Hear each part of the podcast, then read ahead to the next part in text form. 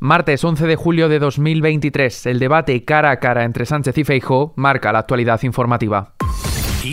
Noticias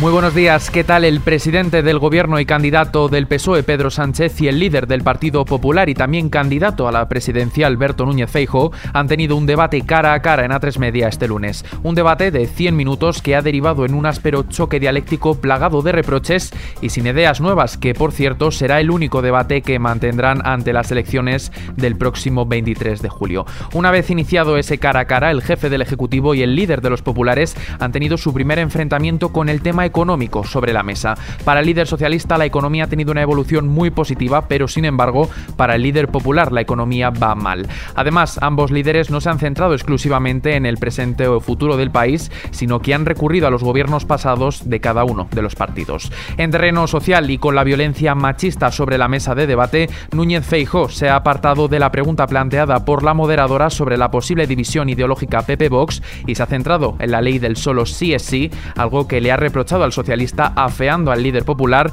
que no se pronuncia al respecto y ha querido solidarizarse con las mujeres víctimas de violencia de género. Además, el jefe del Ejecutivo ha insistido en que esa ley se debe a un error y ha reprochado que el pacto PP-Vox es el responsable del aumento de casos de violencia de género y contra el colectivo LGTBI. Es por ello que lo ha considerado como una claudicación ante el machismo. Sánchez no ha dejado de lado el tema de la censura en el mundo de la cultura una vez ha entrado la derecha en el gobierno de coalición en algunas comunidades. Otro asunto que se ha tratado en este bronco debate que ha sido una amalgama de interrupciones es una oferta que el dirigente popular ha propuesto a Sánchez. Una oferta, ahora por escrito, que ya había lanzado verbalmente en alguna ocasión que consiste en pactar para dejar gobernar a quien consiga más votos. Por su parte, el presidente del gobierno, Pedro Sánchez, no ha recogido el guante que le ha lanzado su oponente, quien se ha comprometido a dejar gobernar al actual presidente si gana las elecciones, absteniéndose en la investidura a cambio. Eso sí, de que el líder socialista haga lo mismo si él es quien vence el próximo 23J. Como toda respuesta, el socialista ha recordado al todavía presidente de Extremadura, Guillermo Fernández Vara, comunidad en la que el PP conseguirá investir presidenta María Guardiola gracias a Vox. En esta línea, Feijo ha asegurado gobierna con Bildu e independistas y Sánchez le ha corregido asegurando que simplemente han pactado leyes y no gobiernan juntos. En lugar de mirar al futuro, ambos líderes han vuelto al pasado mencionando a ETA. Sánchez ha acusado a Por sacar a relucir ETA y ha recordado el atentado del 11 de marzo en Atocha. El socialista ha hecho a Feijó que recuerde su discurso sobre ETA en 2006, sin embargo, el popular ha sostenido que este no es el mismo que entonces. Acto seguido, Núñez Feijó ha mencionado a Miguel Ángel Blanco, algo que para Sánchez ha sido terrible y el líder de los populares le ha reiterado que pacte con Bildu. Algo que también Sánchez ha criticado es que el PP use que te vote chapote y le ha preguntado si lo condena. Con los pactos sobre la mesa, el actual presidente del gobierno ha acusado al Partido Popular de gobernar con la ultraderecha, a lo que Feijó le ha asegurado que el PSOE no pacta con Vox porque el Partido Verde dice no quiere. Por otra parte, el presidente del gobierno asegura que el PP lo único que ha hecho ha sido dividir a los españoles y reprocha a Feijó que tan solo se refiere a quienes votan a la derecha como españoles. Sánchez asegura que la mejor manera de unir es cumplir con la Constitución, acusando a Feijó de que el PP va en contra de la misma, algo que el líder popular le ha recriminado y echado en cara la ley del delito de sedición. Sánchez acusa también al Partido Popular de secuestrar durante cinco años el Consejo General del Poder Judicial para encubrir sus casos de corrupción o controlar el Poder Judicial. En lo que respecta a política exterior, a la pregunta de la moderadora hacia el líder popular sobre su postura ante el Sáhara y Marruecos, Feijóo evade la pregunta y responde que tiene que saber antes la posición del presidente del gobierno para dar su respuesta. Sánchez se evade hablando de las relaciones internacionales y lanza una la de acciones del gobierno y asegura que España es un país respetado a nivel internacional y que está comprometido con los derechos humanos ante lo que asegura que el resto de países está preocupado por un gobierno PP-Vox. En cuanto al minuto de oro, Sánchez recuerda que ETA acabó en 2011, pero que si no se vota al PSOE, se acabará con la reforma laboral, la subida del salario mínimo interprofesional, los derechos del colectivo LGTBI y de las mujeres, las leyes como la de la eutanasia, asegura que España es moderna y europea y que el 23 de julio no no nos jugamos la alternancia, sino el retroceso. Por su parte, Feijóo quiere acabar con bloqueos y bloques para conseguir una mayoría fuerte y acabar con los extremos que bloquean España. Asegura que no va a mentir, que va a escuchar a la nación y que va a cumplir con su programa y principios. Feijóo alega por un cambio político gracias a las votaciones en masa. Después de esto, el presidente del gobierno y candidato del PSOE, Pedro Sánchez, y su rival del PP, Alberto Núñez Feijóo, han sido recibidos con aplausos en Ferraz y en Génova.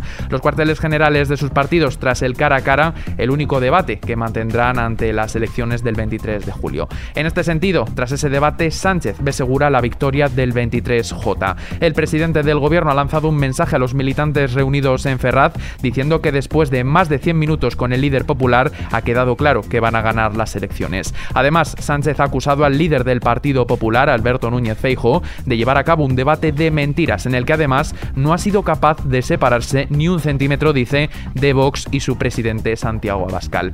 El presidente del Ejecutivo se ha mostrado muy orgulloso de todo el trabajo que ha llevado a cabo durante estos últimos años. Por su parte, nos vamos a Génova. El líder popular ha reivindicado esta noche su centralidad y se ha despachado contra el absoluto cinismo de los pactos del presidente del gobierno Pedro Sánchez, opinando que en el debate que han tenido se ha visto que el objetivo del líder socialista es que el PP no gobierne en ningún caso en vez de impedir que lo haga con Vox. Juicio, en ese debate se ha aclarado que el PP es un partido que sabe, dice, merece gobernar si gana las elecciones. Hablamos ahora de reacciones. Díaz lamenta el debate cara a cara. La candidata de sumar a la presidencia del gobierno, Yolanda Díaz, ha desaprobado el cara a cara entre sus rivales del PSOE y el PP, Pedro Sánchez y Alberto Núñez Feijóo, respectivamente. La también ministra de Trabajo ha publicado en redes sociales su dictamen sobre el esperado debate televisado entre los dos grandes partidos unos minutos después de concluir. En palabras de la vicepresidenta segunda, hoy hemos visto un debate lleno de ruido y sin ninguna propuesta, dice, para mejorar el país. Seguidamente, Yolanda Díaz ha barrido para casa al concluir que la segunda vuelta será el día 19 de julio, en referencia al debate en el que Sumar participará. Más reacciones. Abascal arremete contra Feijóo. El líder de Vox, Santiago Abascal, desde su cuenta de Twitter ha arremetido contra el líder de los populares por haberle ofrecido un pacto al líder socialista, al que ha calificado como personaje peligroso para evitar, dice, un pacto con Vox. Y con esto, tiempo para hablar sobre la ola de calor que azota con fuerza a nuestro país.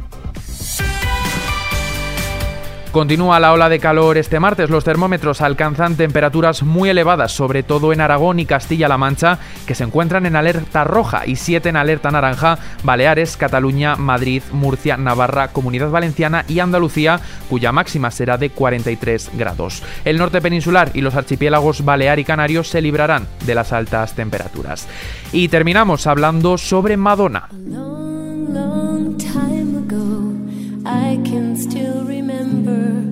that music used to make me smile.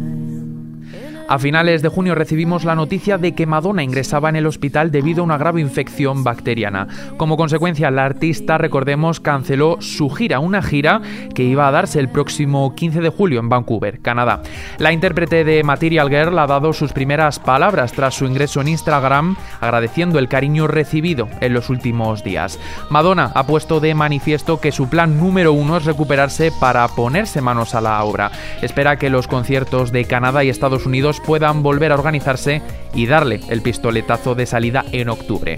Con esta noticia, que por cierto tenéis ampliada en kissfm.es en la sección de noticias musicales, lo dejamos por el momento. Ya sabes que la información continúa puntual como siempre en los boletines de XFM y ampliada aquí en nuestro podcast XFM Noticias. Cristina Muñoz ha estado en los mandos de la realización y yo, Adrián Martín, en la redacción y edición. Un saludo y sed muy felices.